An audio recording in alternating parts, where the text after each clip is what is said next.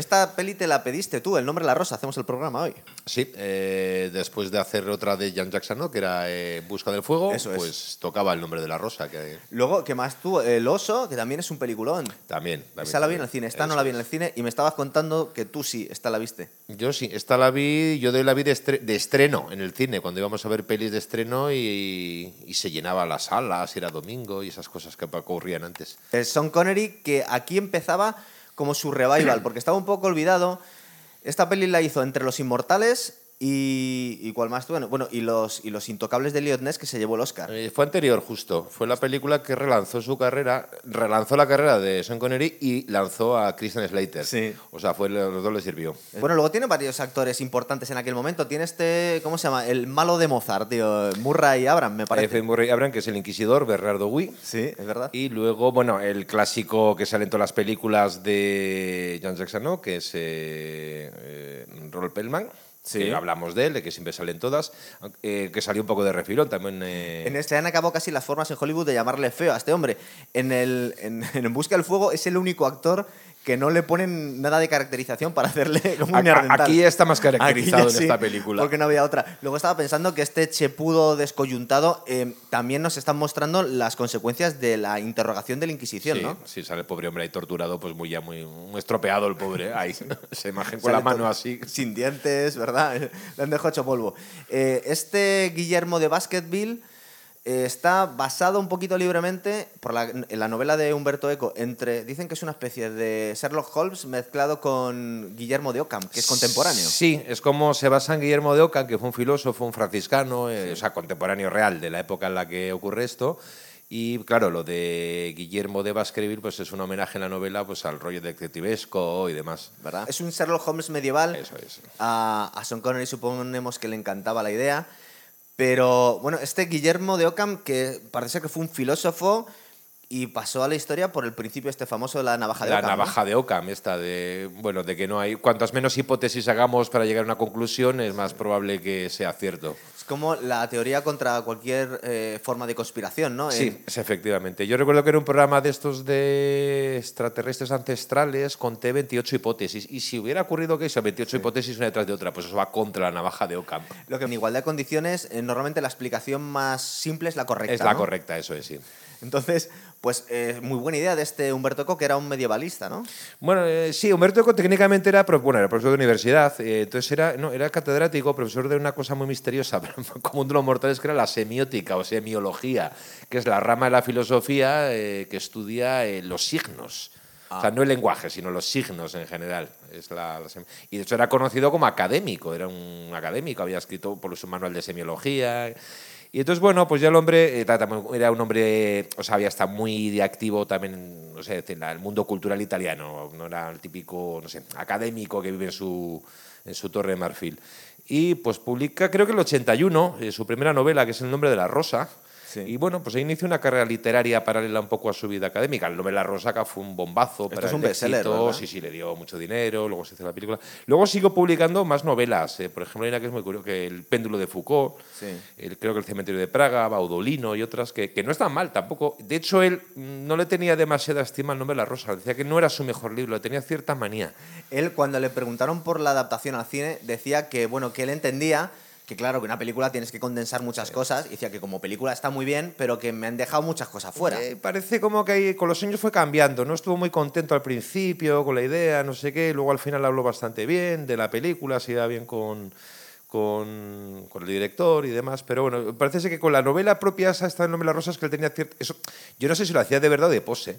Por, por ejemplo, por cierto, ya que hablamos de Sherlock Holmes, el Sí. escritor, eh, eh, Conan Doyle, odiaba a Sherlock Holmes, le daba mogollón de dinero, era... Por eso no que la sé qué. gente a veces se pone un poco snob, sí, ¿verdad? es verdad. Es que la novela que le da fama es como que la detesto, ¿no? Y yo quiero escribir otras cosas que la Quieren gente le gusta, le gusta menos. O sea, sí, es un Es poco curioso, así. pero luego, luego acaban, fíjate, yo siempre lo meto aquí, eh, el que ha tenido un gran problema con, con su, con, con- con la imagen que ha tenido durante muchísimos años fue Sylvester Stallone. Decía que odiaba a Rocky y a Rambo porque la, que él quería ser mucho más.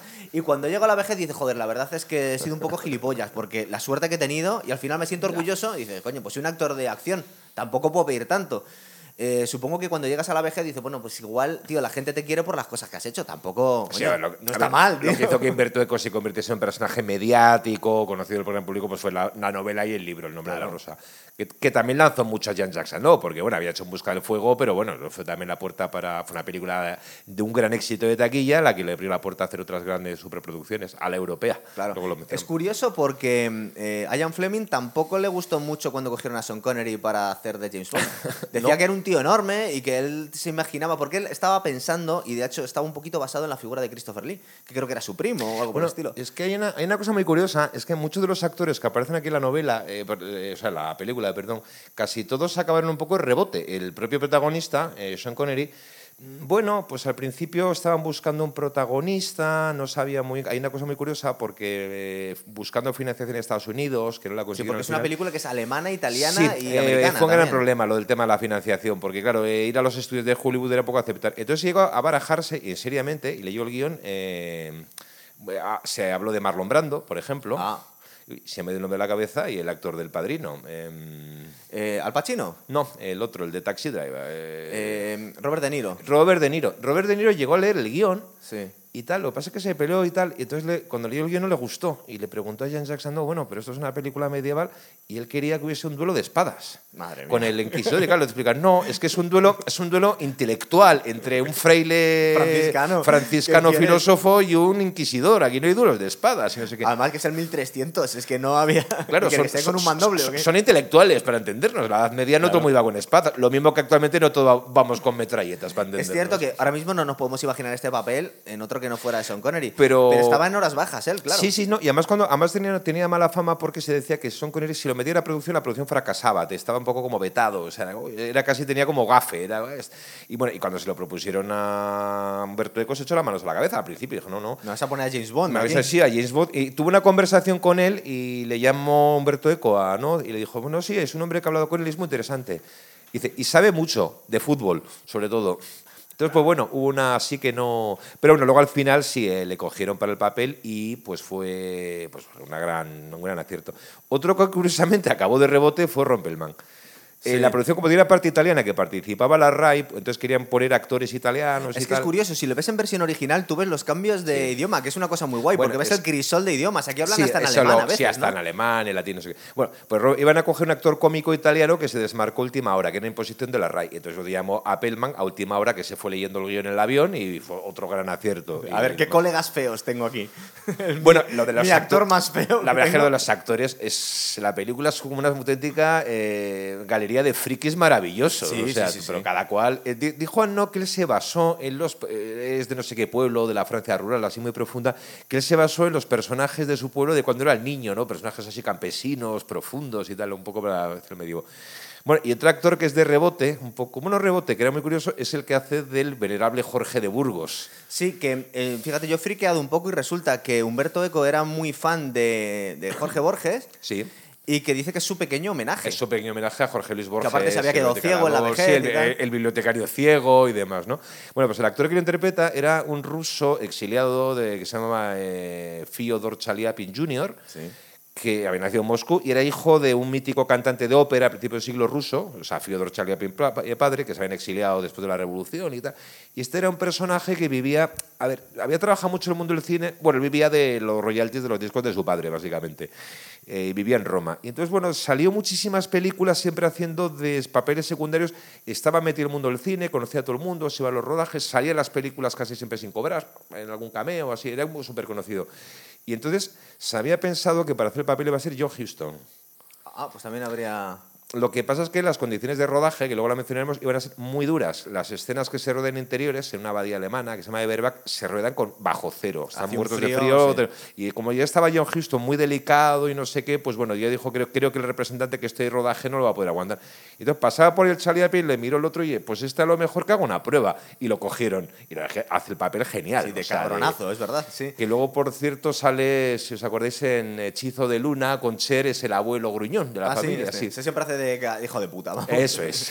Luego, una cosa, cuando estabas hablando de dónde se rodó, porque se hizo en los interiores, en un monasterio de, de Alemania, Pero los exteriores, que yo estaba convencido, porque son muy creíbles, que eso había existido y en realidad son unos eh, eh, escenarios de cartón piedra en Roma, ¿verdad? Sí, eso es. Bueno, habría que decir dónde estamos. Es decir, la propia novela es una abadía de la que nunca llegamos a saber el nombre. Dice una abadía. Está en el norte de el Italia, norte de Italia, con esa voz.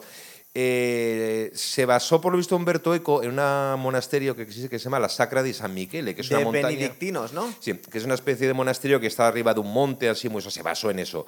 Luego, como la descripción que hace de la abadía es muy precisa, en la novela, la novela que viene incluso un mapa de la abadía Sí. para que te guíes, de la torre biblioteca y demás. Efectivamente, los interiores sobre todo se rodaron en una abadía alemana, es la de Eberbach, que está cerca de Múnich. Eh, pues los- la- lo que son interiores. Y, como dije antes, bajo cero. O sea, cuando están ahí, que les ves ahí cantando, saliéndoles vaho de la boca, es que les salía vaho de verdad. Además dijo Jan Jackson, ¿no? como es muy perfeccionista, que así era mejor, porque cuando salen todos encogidos de frío los hábitos, es que estaban pasando frío de verdad los actores. Yo he visto un making of que el tío corta varias veces para que los extras como que le pongan más, más sentimiento y dicen que si vosotros creéis en Dios, vosotros estáis emocionados, vosotros tenéis mucho frío, vosotros estáis acojonados porque queréis que el diablo está entre vosotros. Vamos a contar un poco la Bueno, y premisa. luego, efectivamente, lo que decías, se construyó una abadía externa en los Sí. alrededores de Roma. con la, la torre está inspirada en un castillo que es el Castel del Monte, que está, pero bueno, sí, y por tanto, cuando queman la torre se quemó de verdad. Sí. Lo cual era un peligro. O sea, bueno, aparte que creo que acabaron casi todos quemados de verdad. Aquí fue una cosa un poco como curiosa. eh, solo im- implicaba que solo se podía rodar eso una, vez. Ya puede salir bien, claro. A ver, nos cuentan, es muy, es muy emocionante y la fotografía es muy bonita. Vienen estos dos monjes, uno es franciscano y el otro resulta que es benedictino. Atso, que es el... En la novela es benedictino, pero en la novela lo hacen franciscano. En la película lo hacen sí, En franciscano, la película lo hacen franciscano. Que eh, creo que le ha adoptado, bueno, de alguna forma. es como mentor o no Sí. sé. Es el- la novela. Figura pues, paterna, vamos. Sí, en la novela es como el hijo de un noble alemán que se ha metido a monje, porque lo dijo segundo, para que haga carrera eclesiástica, y bueno, pues lo manda a Italia, que conozca Italia. Bueno, Italia no siempre es Italia, para. para- Eh, Vamos a ver, vamos a recordar, eh, era una sociedad muy religiosa, la medieval, en el 1327, tengo ya que sí, apuntar. por ahí, 27. sí. Pero, eh, por ejemplo, a este Atso no le habían quedado más cojones que dedicarse a la vida monacal, ¿no? O sea, no le habían dado opción para elegir. Mm, Bueno, pero luego esa novela es un chico muy creyente y muy, no parece que esté de gusto con su vida Se monacal. lía con un pibón también, que no bueno, se pero es, la, eh, pero es la única vez, nos, nos aclara que es la única vez en la vida que tiene una. Si se va a pensar que todo va a ser así. No, no, no, no, no. no. no vas a pillar más, nunca más. Eh, el caso es que están yendo a una especie de cónclave, una reunión teológica, porque van a discutir los franciscanos, eh, no con los benedictinos, sino con una delegación papal, el futuro de esta orden. Parece ser que está un poco en, en entredicho. Sí, es que a ver, en esa época había un problema, eh, había un enfrentamiento a cara de perro entre el Papa Juan XXII, que era un personaje de Traca, que vivía ya en Aviñón, en Francia, Sí, ni siquiera vivía en el Italia. papado sí. estaba en otro sitio. Eso, estaba en Aviñón. Se había ido de Roma y estaba en Aviñón. Y con el, no me acuerdo el nombre, uno de los emperadores germánicos, que es el que apoya a los franciscanos, no por ninguna convicción, sino para jorobar al Papa. Entonces, claro, había una lucha, no de poder, sino una lucha teológica, era sobre el tema de la pobreza de Cristo, Sí. cuando decía, es- esa- esa- ese conclave que dice que venerables hermanos, hemos venido aquí para decidir la gran cuestión. ¿Era nuestro Señor Jesucristo o no era dueño de sus vestiduras? Bueno, pero eso parece muy un una discusión bizantina, Claro, pero, eso pero fo- me recuerda un poco los cismas entre la iglesia Sí, pero ortodoxa y lo que, la están, católica. lo que están discutiendo es el papel terrenal de la iglesia. Sí, y la pobreza o y la- no. y la- si la iglesia debe ser pobre, luego es una cosa de bastante actualidad. Si hablamos las. eh, Los jesuitas, por ejemplo. Con el Papa Francisco y tal, o sea, este- cosas. Y aquí también nos hablan de una secta hereje que son los dolcinitas. Los dolcinistas, Que parece ser que eran una vuelta más de los franciscanos, que porque los franciscanos de alguna forma eh, predicaban el pobrismo, pero tampoco te lo imponían. Y los otros, los O sea, había una revuelta como entre revuelta social, con un Era una toque especie terrorista ya casi, ¿no? sí, una cosa eh, y tal, ¿no? Que pues el, el- hay dos monjes, el que es como el, el cillerero, dice la novela, que es como el intendente Son de la de novela. cocina los dos, me Sí. parece. Y, Re- y Remigio da Remigio, sí. y el jorobado, eh, Rompelman, Salvatore, son antiguos dulcinistas que están acogidos en la abadía esta benedictina. Pero Ron Perlman, eh, Salvatore, eh, y de alguna forma, que no sé yo muy bien, eso lo hablaremos hoy. eh, porque se supone que cuando tú te sometías a juicio a la Inquisición, te iban a torturar para que confesaras. Normalmente cuando te torturaban, confesaban lo que hiciese falta. Pero este ha confesado y le han dejado vivo, no lo han quemado. Le han dejado descoyuntado, hecho unos zorros, pero... Es que no me acuerdo, en la novela, le, le- la novela no lo queman, eh, porque abjura, el otro sí. Es lo que le ha faltado. Le han hecho de todo menos Sí, sí, quemarle sí, al hombre. En, la, en la novela sí le queman, porque es más así, más. eh, esto. Bueno, lo de la- hay, que, hay que decir, por cierto, que cuando lo mencioné, no sé, cuando hablamos de la película del último duelo, lo- la tortura judicial que se establece en el siglo XIII, XIV en Europa, fue una consecuencia, curiosamente, de restablecer el derecho romano. Porque el derecho romano. Tenía torturas. Sí, no, el derecho romano establece el uso de la tortura judicial. O sea, cuando hablamos de derecho romano, no todo era bueno. Yo quiero recordar que en algún momento se, se ponía en duda si era eficiente o no, porque tú al final cuando torturas a alguien al final te está diciendo un poco lo que tú quieres oír. Entonces, es, ¿esto era cierto o no era cierto? Bueno, hay que decir, por cierto, que el personaje que hace Murray Abraham, que era el malo, es Salieri, el malo de, Sí, el de- malo de la- Mozart. De Mozart. Que, creo que el rodaje era insoportable porque como era el único actor que había tenido éxito antes de aquello, era súper creído, y, se Sean con Connery, todos, sí. eh, bueno, es verdad que tardaban, faltaban dos años para que se llevara un Oscar, Sí, pues no, pero no tenía tanto... Y como le habían dado un Oscar a mejor papel de reparto y tal, estaba muy creído. Pues Sí. hace el personaje de Inquisidor Bernardo Wick, que es un personaje de verdad, existió de verdad. Bernardo Wick, y además escribió un manual de inquisidores. Qué grande. Una especie de libro de, bueno, de para que quieres ser inquisidor y cómo tienes que actuar, pues te leías el libro de Bernardo Wick. Bueno, pero en, eh, llegan los dos monjes a esta convención, creo que llegan, no, no llegan los primeros, ya llevan unos que llevan unos días ahí. No, no, llegan los primeros ellos, ¿no? Diga, Sí, hay uno que está escondido, que es el... Que es una especie de hereje también, ¿no? Sí, Está perseguido por la Inquisición. Y bueno, le comenta el abad, eh, que también hace un papelón, que están acojonados en este monasterio porque parece ser que están teniendo uno, una muerte misteriosa. Misteriosos asesinatos. y enseguida lo achacan todo al diablo aquí, ¿verdad? Bueno, al diablo, aunque luego hay una frase irónica que suelta eh, Fray Guillermo, que es la de que yo aquí lo único que veo al diablo es las ganas que tienen todos de verlo. Sí, sí. La iglesia vino a sustituir supersticiones que debía haber antes por, por una mano dura que al final todo lo achacaba al diablo, claro. Por tú has mencionado al Abad y también habría que hacer una acotación sobre el actor que hace de Abad, que fue un actor magnífico. Este tío ha sido, pero creo que una película de, de Roger Moore fue uno de los malos de Bond. No que sé si es Moonraker o alguno de estos. Es curioso porque le pones Eh, siempre con un malo de Bond. secundario, se me dio el nombre en la cabeza. Bueno, ya me acordaré del nombre del actor. Era, era anglo-francés. Eh, este había, es el que hace de policía francés en la película de Chacal, Chacal la original, no el horrible Sí. remake que, hizo, que hicieron después americano. Willis. Eh, la original del año, los años 70 Sí. es el policía. Era un actor anglo-francés que se parecía de secundario, así como una cara muy muy como muy papel de carácter siempre. Le explican un poco el, el- Porque recuerda que al principio no se lo quiere contar, le da la bienvenida y cuando ya están en sus aposentos le dice, bueno, es que tengo algo que contarte. Y tú... ah, digo, eh, parece ser que había sido inquisidor eh, Guillermo de Baskerville, pero bueno, había acabado en malos términos con... Bueno, de hecho, que Inquisición. le habían, le, habían, le habían llegado a torturar, me parece. Pero parece ser que tenía fama de ser un tío muy inteligente, pues bueno, le están poniendo, nos están haciendo recordar pues el- el- la imagen del Sherlock Holmes medieval. Es decir, el tío tenía fama y dice, oye, resuélvenos este misterio. Y cuando le enseñan eh, cómo ha muerto este tío, parece ser que, es que, que era un ilustrador famoso y muy joven y un tío mono.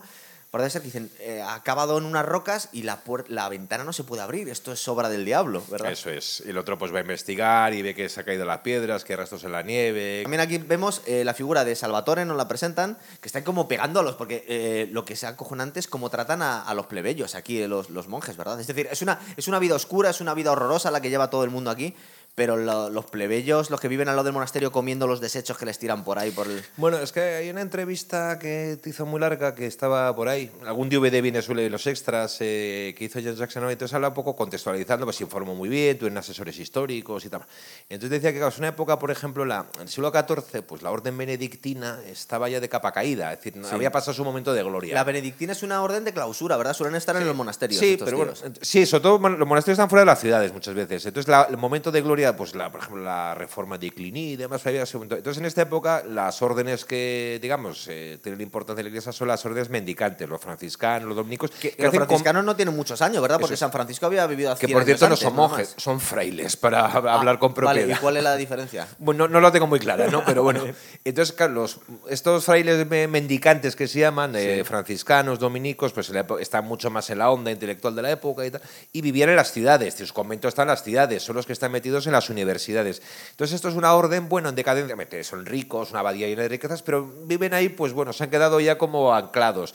Es, dice, una gente enormemente soberbia, desprecian a los franciscanos, porque es una orden con centenares de años de antigüedad, estos son los advenedizos. ¿Tú crees que en el año 1327 este Guillermo de Ockham, que es en el que libremente está basado este Guillermo de Baskerville, era una especie de proto-hombre del Renacimiento? Sí, podía ser perfectamente.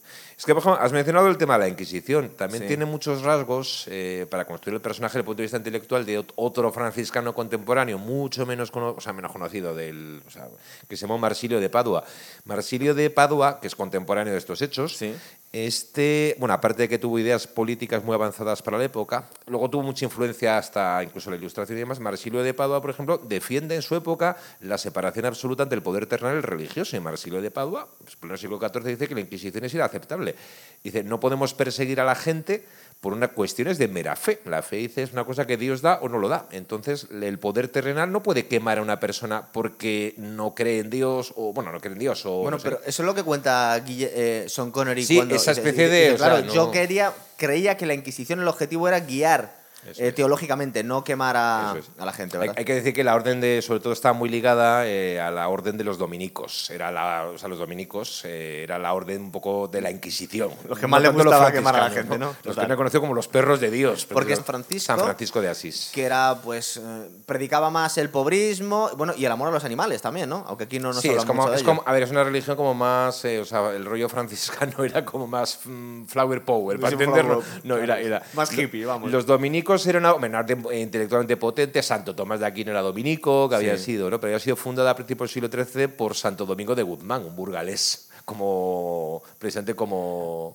eh, el venerable Jorge. Es curioso que estos tíos son un poco más carcas que los otros, pero tienen una, están protegiendo y cuidando y son ilustradores de una biblioteca increíble. Sí, lo que pasa es que viene a decirte eso, como que tienen un legado cultural tremendo, pero ya lo- simplemente se limitan a mantenerlo. O sea, Sí, ya, ya, ya no, ya lo tienen como guardado. De hecho, tiene esa biblioteca que no dejan entrar a nadie, Sí. o sea, que es como una especie de fortaleza en sí misma. Pero están como. eh, estos, estos ilustradores y esta gente que está constantemente copiando.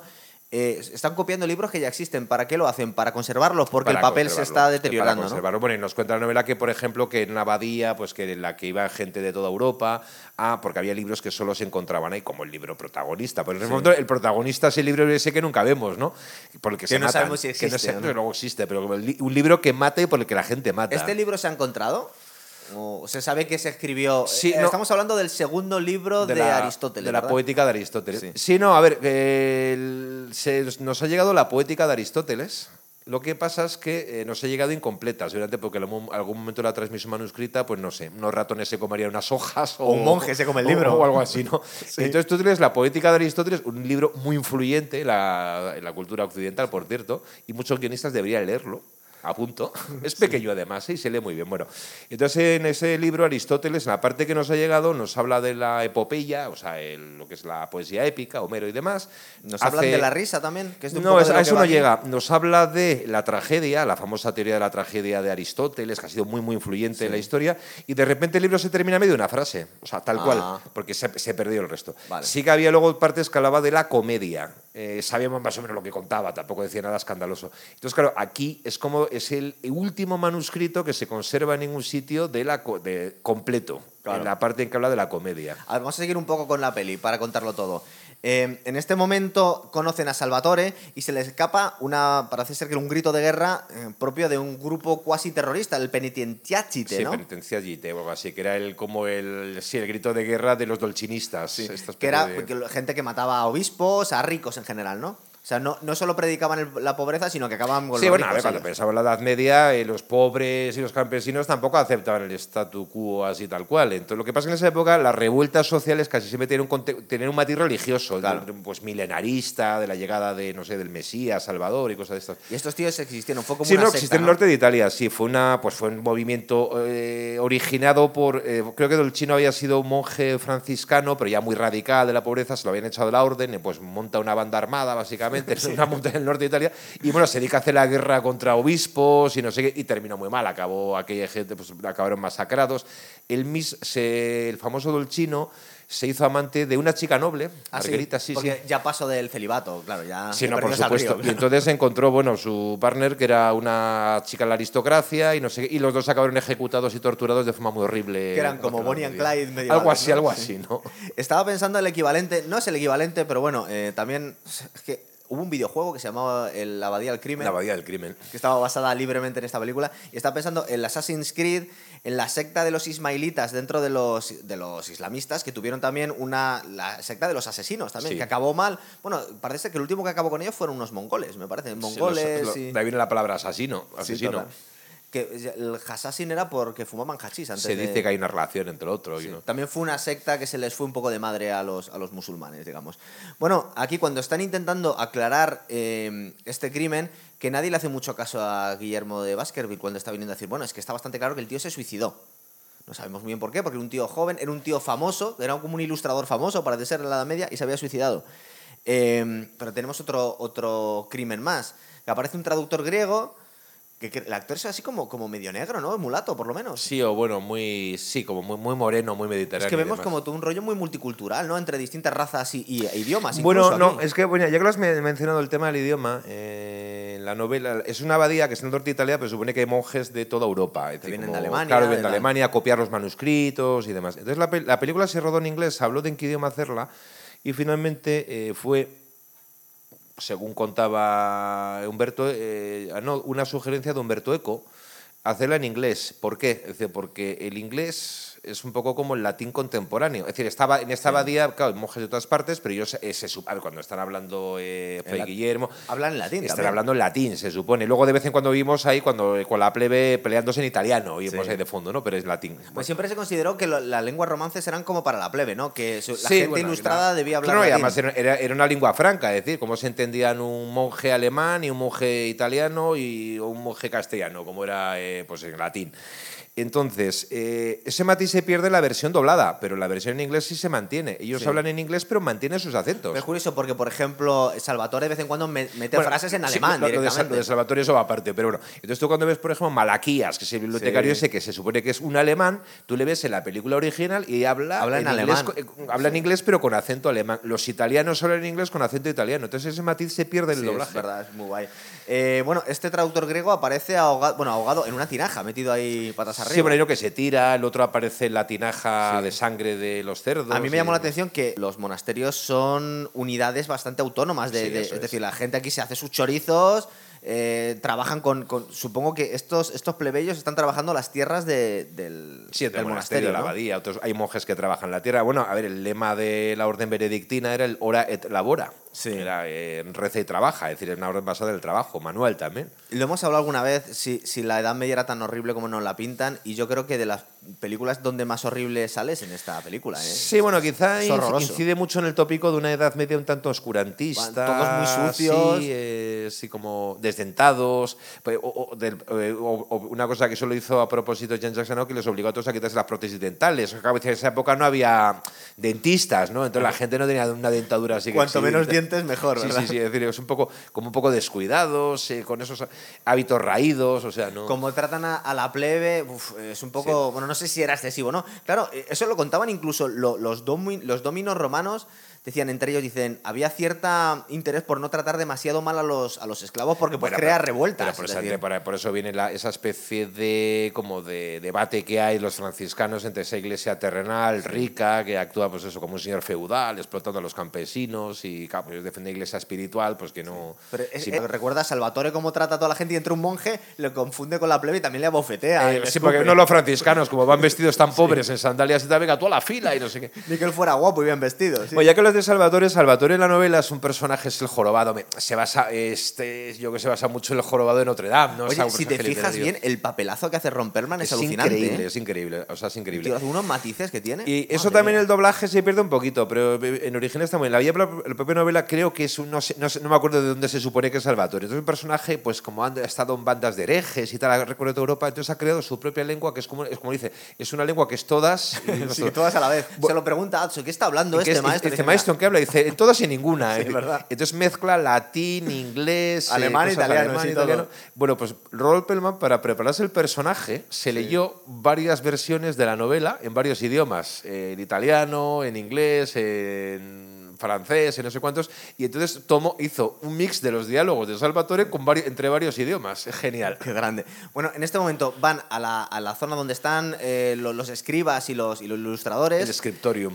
Y tiene una discusión con este Jorge de Burgo, ¿no? Eh, Monje del monasterio de Silos, se supone. Total, porque le vienen a decir que bueno, que, que si está permitido o no la risa. La risa. Es curioso porque eh, un- una escena que es horrorosa, cuando les vemos cenando en esta, con este ambiente tan lúgubre, que están mal iluminados, todos callados, mientras un tío está recitando en latín, pero lo que está viniendo a decir en latín no está ni siquiera rezando, está negando todos los placeres posibles. No, está, prohibido reírse. Está, leyendo, prohibido no sé está qué. leyendo la Orden de San Benito, que es el- la, o sea, la Orden de San Benito es el libro escrito por Benito de Nursia, el, fundador de los benedictinos. el Que viene a ser la negación de cualquier alegría en Sí, vida, ¿no? Es Y entonces justo hay un pasaje en la cual dice que los monjes deben ser serios y no se reirán y no sé qué, risus y no sé qué, tal. Eso, eso- eso es de la orden de San Benito, pues como que debe ser gente que debe estar pensando siempre el más allá y tal, una cosa muy... Porque, vamos, eh, dentro de lo que cabe, pues este Guillermo Vázquez bien es un cachondo al lado de los otros. porque Sí, claro, es como a la discusión esa que tienen frente a la risa, el humor, y el otro dice no, porque la risa hace que el hombre a fin de- le pierda miedo a Dios. No, y... Sí, le pierde miedo a Dios y además que se no quiere alegría en la vida porque igual a ver si te lo vas a pasar bien, pero además dice que le afea el rostro que se parecen como si fueran monos, ¿verdad? A ver, es una religión. de- es, es un personaje tremendo, Jorge de Burgos. A ver, es él defiende la religión del miedo, a fin de cuentas. Cuando, bueno, además niega, claro, es el, es el gran oponente intelectual. El otro, a fin de cuentas, es una persona que llega con protornacimiento, intelectual, con una ansia de conocer las cosas de la antigüedad.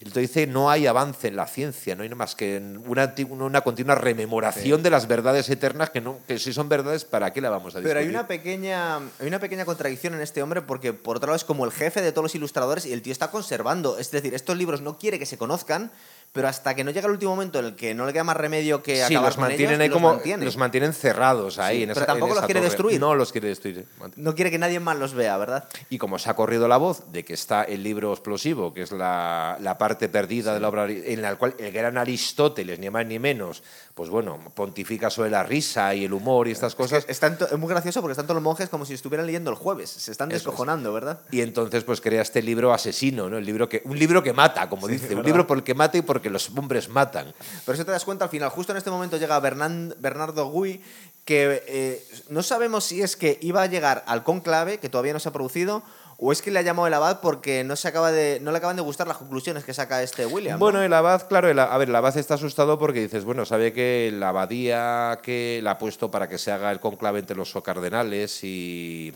los franciscanos, pues es muy complicado, es muy de, su situación es muy delicada y claro, de repente empieza a morir gente en la abadía, pues si te va a meterse aquí ya a saco el inquisidor y nos la va a liar. Entonces, claro, a fin de cuentas le llama a Fray Guillermo para que resuelva el tema en, bueno, que busque un culpable. de forma más o menos... Sí, Que- pero que- quiere que busque un culpable, no que enrede la abadía mm, sacando todos los trapos sucios de la abadía, que es lo que viene a hacer.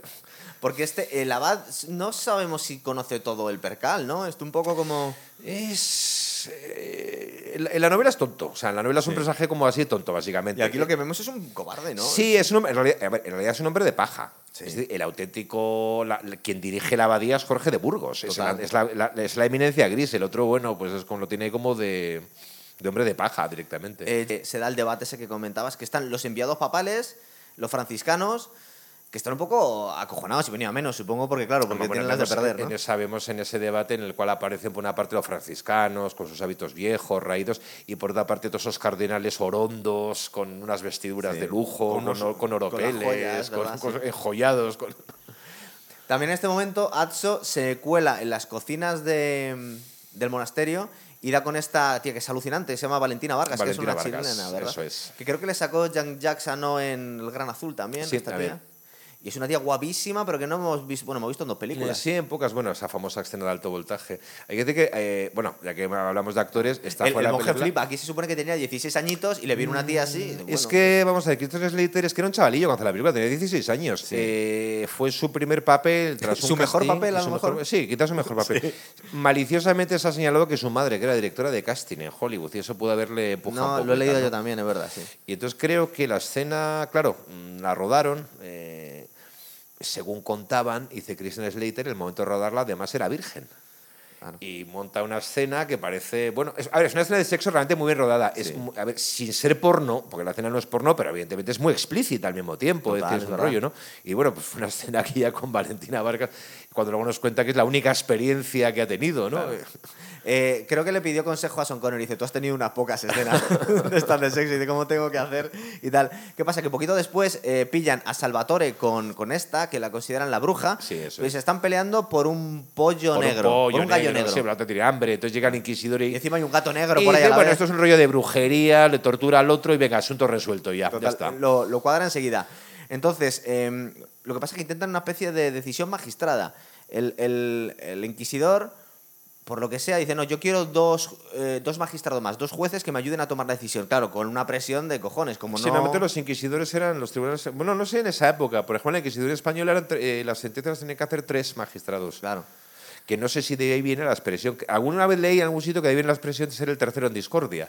Ah, Porque pues, era por voto. Si no, había, si no había acuerdo, dos contra uno votaban. Pero a este, a Guillermo de Baskerville, ya le había pasado que no había apoyado la decisión de este y le habían torturado hace, por eso. Y lo hace para fastidiarle. Como, Sí, sé sí. Que no me va, como sé que no me va a apoyar y, no y además está de los franciscanos, pues Fray Guillermo, por favor, pórtate bien. Pero no nos también le está desafiando, le problemas", está diciendo, dame la razón, Eso es. y no le da la gana. Porque no, es que le ha confesado en ese cuchitril que tienen, pues como que, que se ha acostado con una plebeya y que encima cree que está enamorado. ¿Te acuerdas? Que dice, es muy, es muy bonito el, el- el diálogo, porque dice, ¿has estado alguna vez enamorado? Sí, claro que sí, he estado enamorado de Jesucristo, de la Virgen María. de Platón, de Ovidio, de... No, no, de una mujer. Y dice. Dice, dice- pero, te, dice, pero decías Santo Tomás de Aquino que el amor es divino. No sé, dice el amor a Dios, hazlo, el amor a Dios. Bueno, pero tú es comprensivo. Dice, a ver, chaval, cuéntame lo Sí. que más. Dice, cuéntamelo como amigo. ¿Qué te ha Fíjate, pasado? a mí me No. está dando la sensación, yo que ahí estoy viendo a James Bond. Y cuando le dice, ¿tú has estado alguna vez con una mujer y está viendo a Sean Connery? Y dice, no, no, yo no. Y dice, venga, hombre, por favor. Si es como Julio Iglesias, casi. Eh, el caso es que, mm, bueno, que le va- como ya sabía Guillermo Baskerville que su que su ahijado o su, o su ¿cómo lo llamaría? El, aprendiz, vamos. Su, su pupilo sería. Estaba enamorado de esta pupilo. chica y aparte intuye que es, bueno, es que él no, no digamos que no cree en Dios, porque sí cree en Dios, pero que en las supersticiones no cree. No.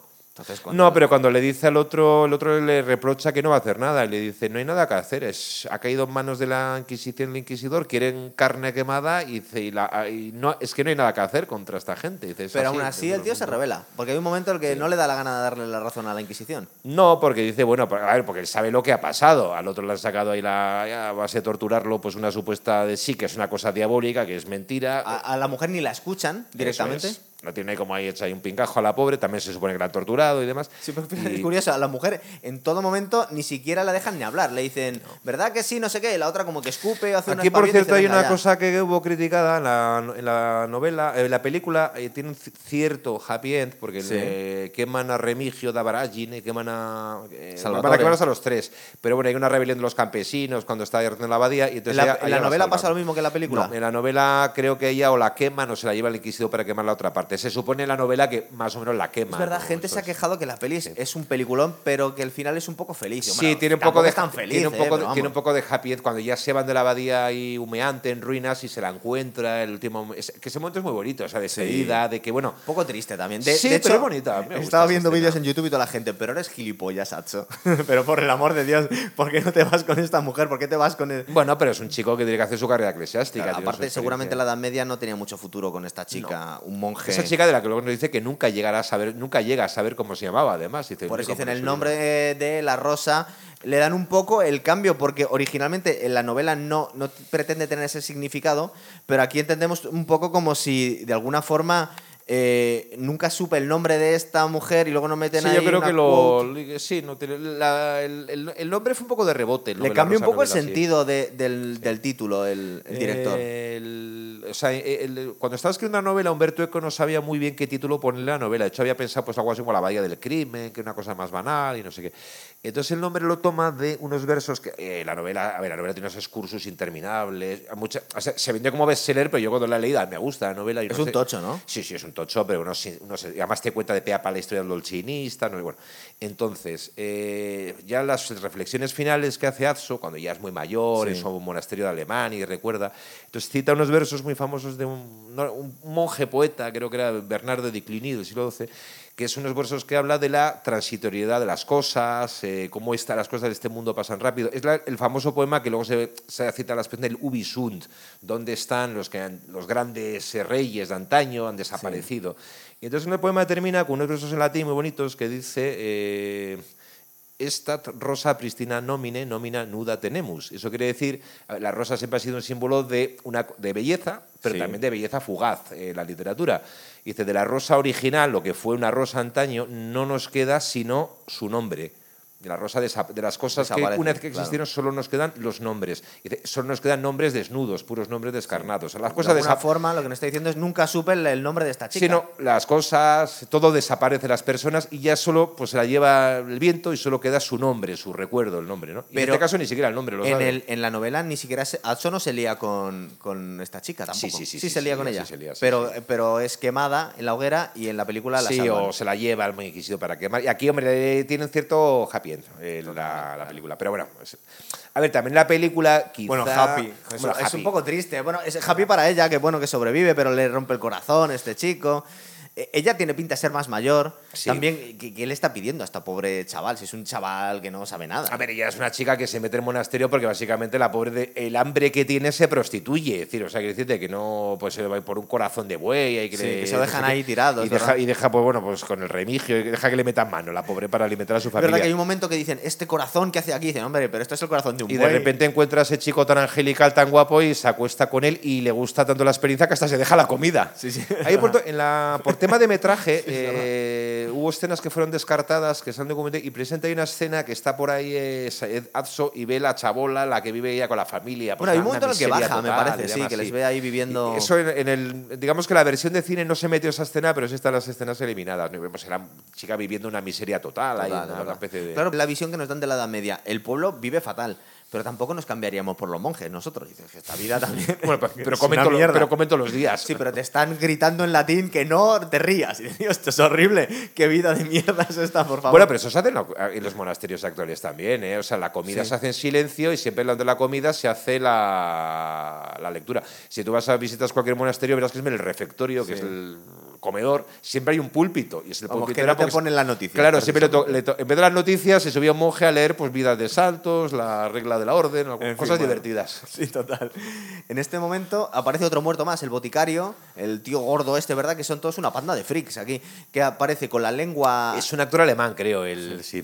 eh, calvo gordo y sale con la lengua negra y con el dedo negro, otro más, ¿verdad? Bueno, además es el que ha provocado la muerte del otro porque es el ayudante del bibliotecario. O Sí. sea, que es bueno, el bibliotecario es Malaquías, este es el ayudante. el que se había liado con el primero que le había... Claro, entonces como le gustan los chicos, a ver, ahí mete un tema incidental que era una de las grandes obsesiones de estas abadías, que eran todo hombres, que era la sodomía dentro de los monasterios. En la Edad Media una cosa popular era siempre relacionar monjes con sodomía. Sí. Bueno. ¿Hu- ¿Hubo algún monasterio en el que se juntaban monjas con monjes? No, yo creo que no. Era- La verdad.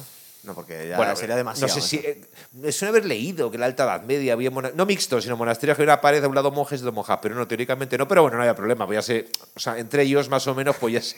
Esa es la fama la Edad Media, ¿eh? O sea, de ¿no? hecho, recuerda este, este franciscano que tiene unos tocamientos un poco turbios con Atso, ¿verdad? Sí, es que creo que el propio. eh, eso lo dice Jan Jaska, no. El, que es el. No me acuerdo. es- es- eh, también es un personaje que existió de verdad, o sea, el que Sí. se supone que representa. Y le habla de la Virgen, que es la única mujer pura, las demás son unas eh, eh, furcias, poco No, más no, o menos. seres del demonio directamente, Sí, sí, sí. una- de pecado y la, y la Virgen. Y le acaricia así, no sé qué, y unas frases.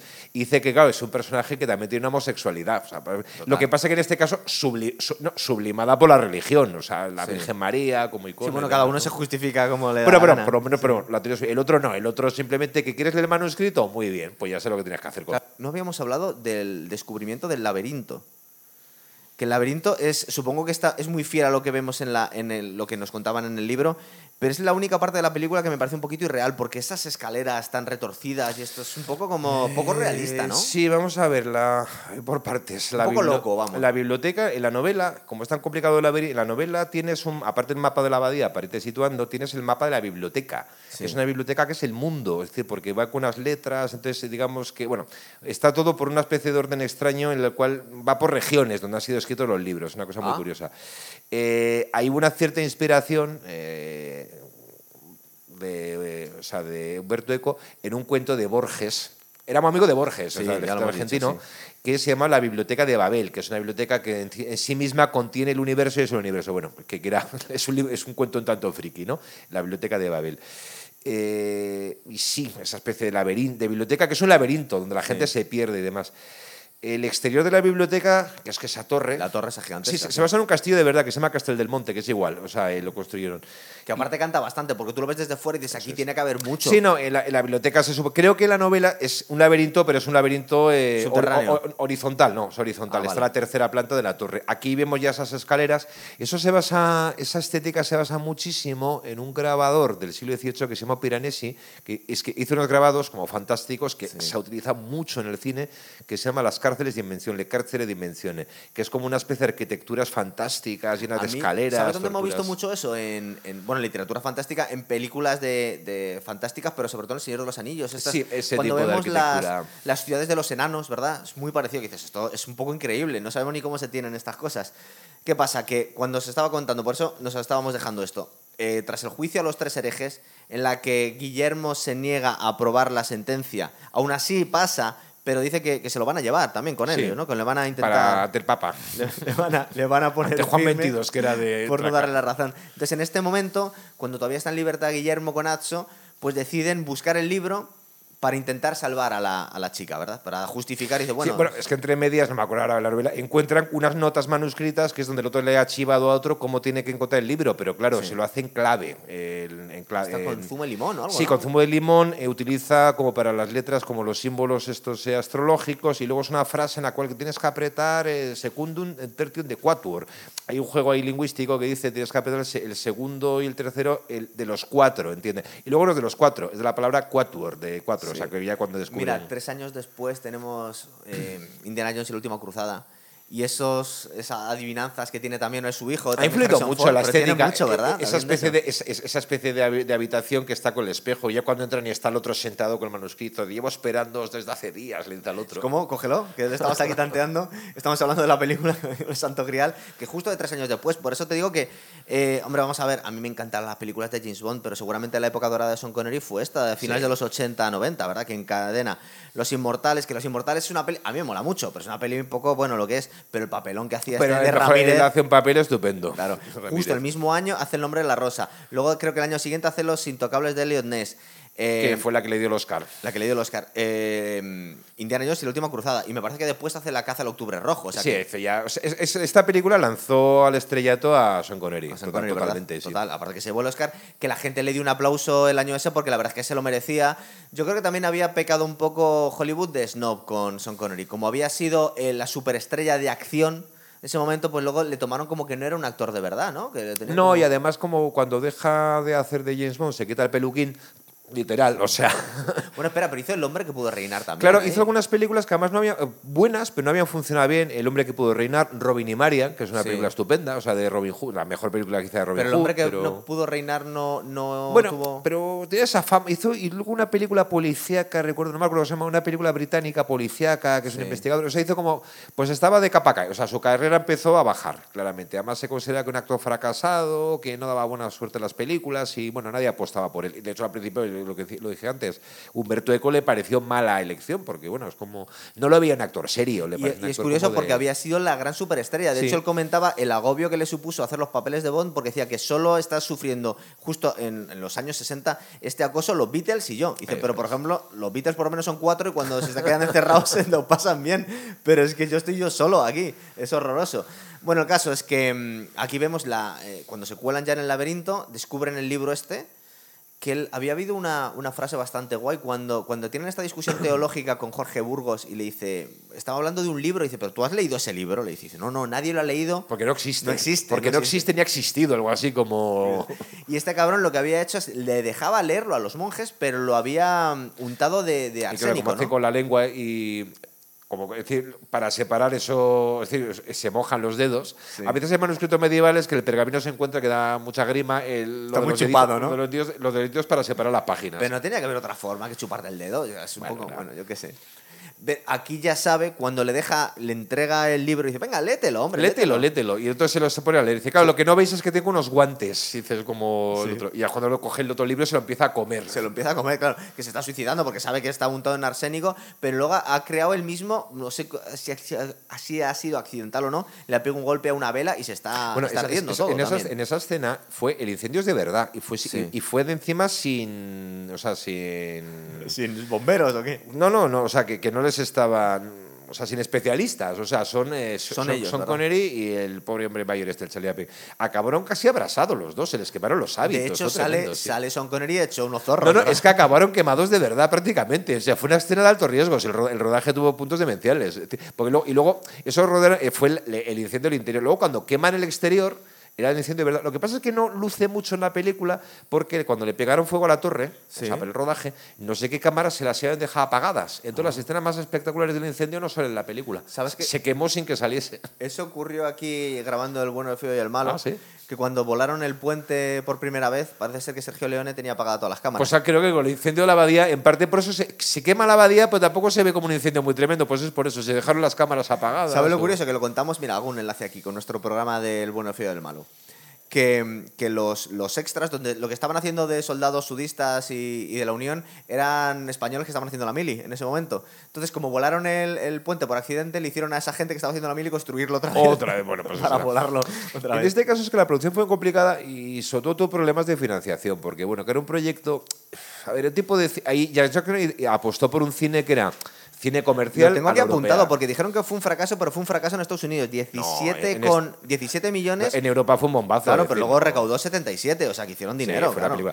Eh, hay una película que para los americanos era como muy intelectual, eso la Muy famosa- europea era. Sí, muy europea, eso es lo que decía, bueno, aquí donde está el duelo de espadas entre los protagonistas. Y claro, para lo que era el cine europeo entonces era muy comercial. La idea, ya Anoce lo decía, que quería hacer un cine, y es lo que siempre ha hecho, un cine comercial a la europea, con un Sí. toque más a la europea, ¿no?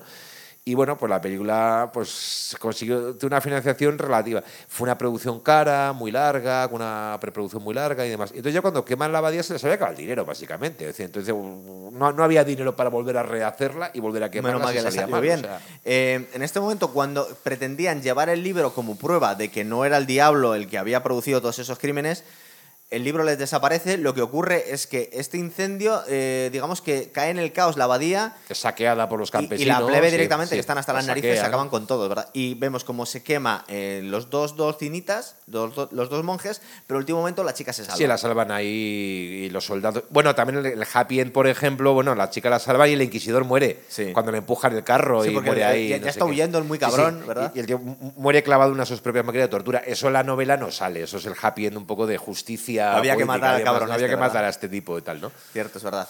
Y bueno, ya vemos al final pues cómo se van estos dos. Hay una escena muy bonita porque esta tía, que no dice una puñetera palabra, Valentina Vargas en toda la película, creo que no dice nada, creo No, que grita alguna so- cosa, Solo cuando está peleándose con, la- con Sí. el del gallo, es la cuando leímos decir algo así. pero hace un papelón y esta escena muy bonita cuando se despide, Sí, que está llorando y Y se para el otro con la mula y le que no mira sabe además sí y tal, no. y Claro, el otro era un chaval y no.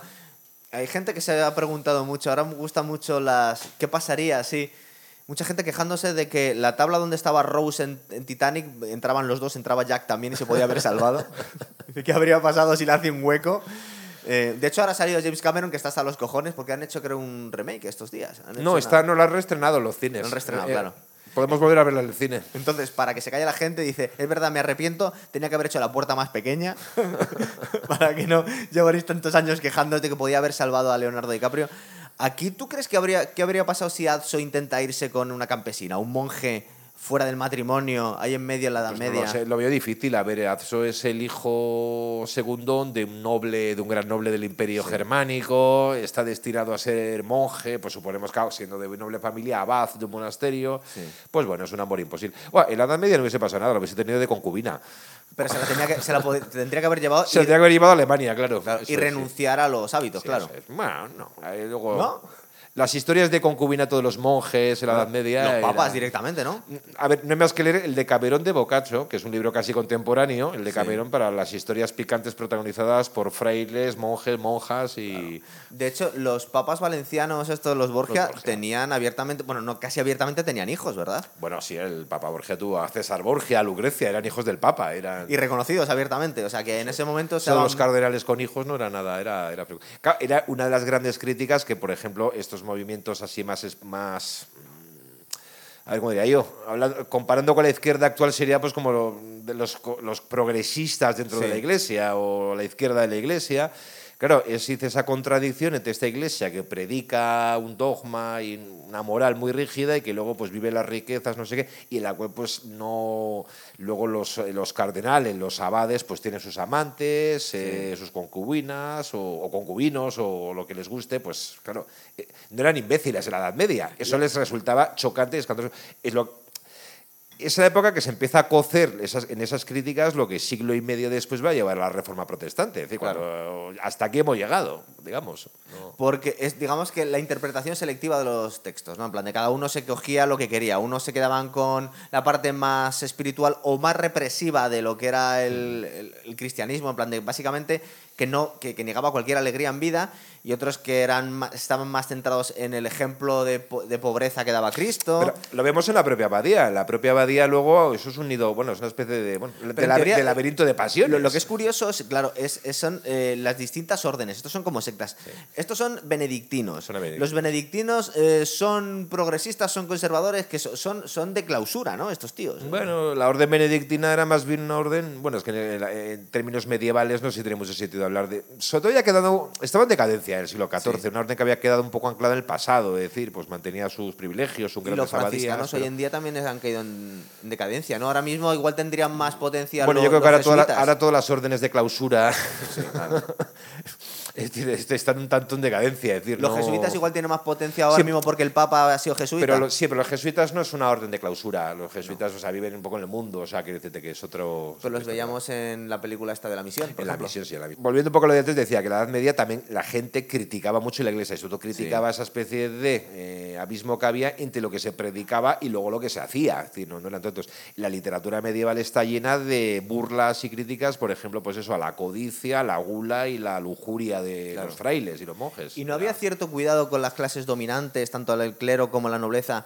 que no inflamar demasiado los ánimos a la plebe? Porque podías acabar en la hoguera, te podían acabar matando. Es igual que decían los dominos romanos, oye, no maltrates a los esclavos. Más allá, que lo dijimos una vez, que hasta cierto punto matarlos era una estupidez Bueno, tremenda porque valían una pasta. Es ver, decir, era, había era- era parte de tu El patrimonio. tópico del campesino medieval en la miseria, esto es con la película quizás un poco tópico. Luego, a ver, había, habría seguramente de todo, ¿no? Había siervos, había eh, campesinos que eran propietarios de sus pequeñas tierras, o sea, no era tan, o sea, decirte que en esta película quizá cae un poco el tópico de unos campesinos ahí. Por ejemplo, cuando hablamos de, de Braveheart, nos dimos cuenta, que investigamos un poco sobre el tema, que el topicazo de la prima nocte no era cierto. No era cierto, o sea, no.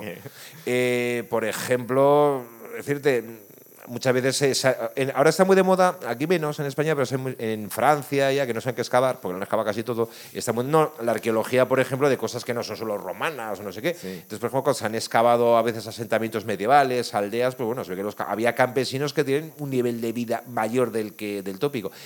Es que eso de los tópicos de la Edad Media, esa de que los campesinos que viven la miseria más absoluta, sale un poco los caballeros de la mesa cuadrada. Sí. Cuando van por ahí los campesinos y ahí parecen como rebuscando en el suelo y dicen, ay, he encontrado, he encontrado una deliciosa basura para comerme y tal. No, es muy de tópico aquello. Lo que eran eran comunidades bastante aisladas, ¿verdad? Es decir, luego cuando em, vas saliendo de la Edad Media más oscura es cuando estos núcleos urbanos, estos pequeños burgos van cogiendo cada vez más autonomía, ¿no? Y al final se crean como casi ciudades-estado. Sí, pero viaja, pero también viajaba mucho entre las peregrinaciones. Los monjes, por ejemplo, teóricamente eran de clausura, pero se pasaba la vida viajando de un monasterio para otro. y no era peligroso, porque los viajes entre Sí. era casi lo más... Sí, había bandoleros, no sé qué, este, te podían matar en el camino, unos campesinos para quitarte las cosas, pero bueno, Bueno, y- viajaban, oye, y hablando de órdenes en aquel momento, es un poco anterior, pero teníamos también órdenes de, de monjes guerreros. Sí, bueno, los templarios. eh, bueno, es que lo los de, hospitalarios y los... lo de fundirse una orden por tema ya había ocurrido. Olvidemos que este, si estamos en 1327, una década antes había sido la, a decir, la, la- la disolución un tanto truculenta de la orden templaria. Sí.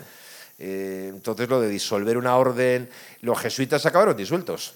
Los jesuitas, que es una orden que dentro de la propia iglesia tuvo y ha tenido siempre muchos y poderosos enemigos, en el siglo XVIII fue disuelta. Y lo que lo En cuentan en esta película es que los franciscanos casi por los pelos. Les Sí, los estaban ahí... franciscanos se libran por los pelos, no. Sí. Les tenía mucha tirria al Papa de entonces, que era. Pero a los, 22. a los templarios no hay que ponerse muy conspiranoicos, aunque luego les acusaron de herejía y de satánicos.